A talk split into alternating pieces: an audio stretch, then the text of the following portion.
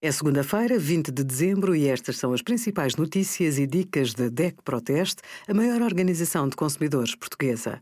Hoje, em DEC.proteste.pt, sugerimos as penalizações para quem não cumprir regras da situação de calamidade, como é definido o preço dos combustíveis e os produtos recomendados pela DEC Proteste no site da Vorten.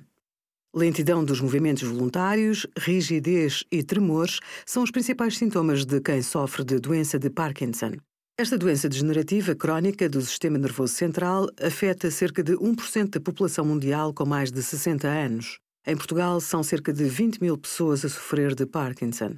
Com a progressão da doença, os pacientes tendem a sentir dificuldades em andar e em manter o equilíbrio. A adaptação à nova realidade obriga a fazer algumas mudanças no ambiente que rodeia o doente. Algumas medidas simples ajudam a contornar as dificuldades no dia a dia. Um chão sem tapetes, corrimãos ou pegas espalhados pela casa e luzes de presença no quarto ajudam os doentes de Parkinson a fintar as dificuldades cotidianas. A roupa sem botões e o calçado antiderrapante também facilitam a vida.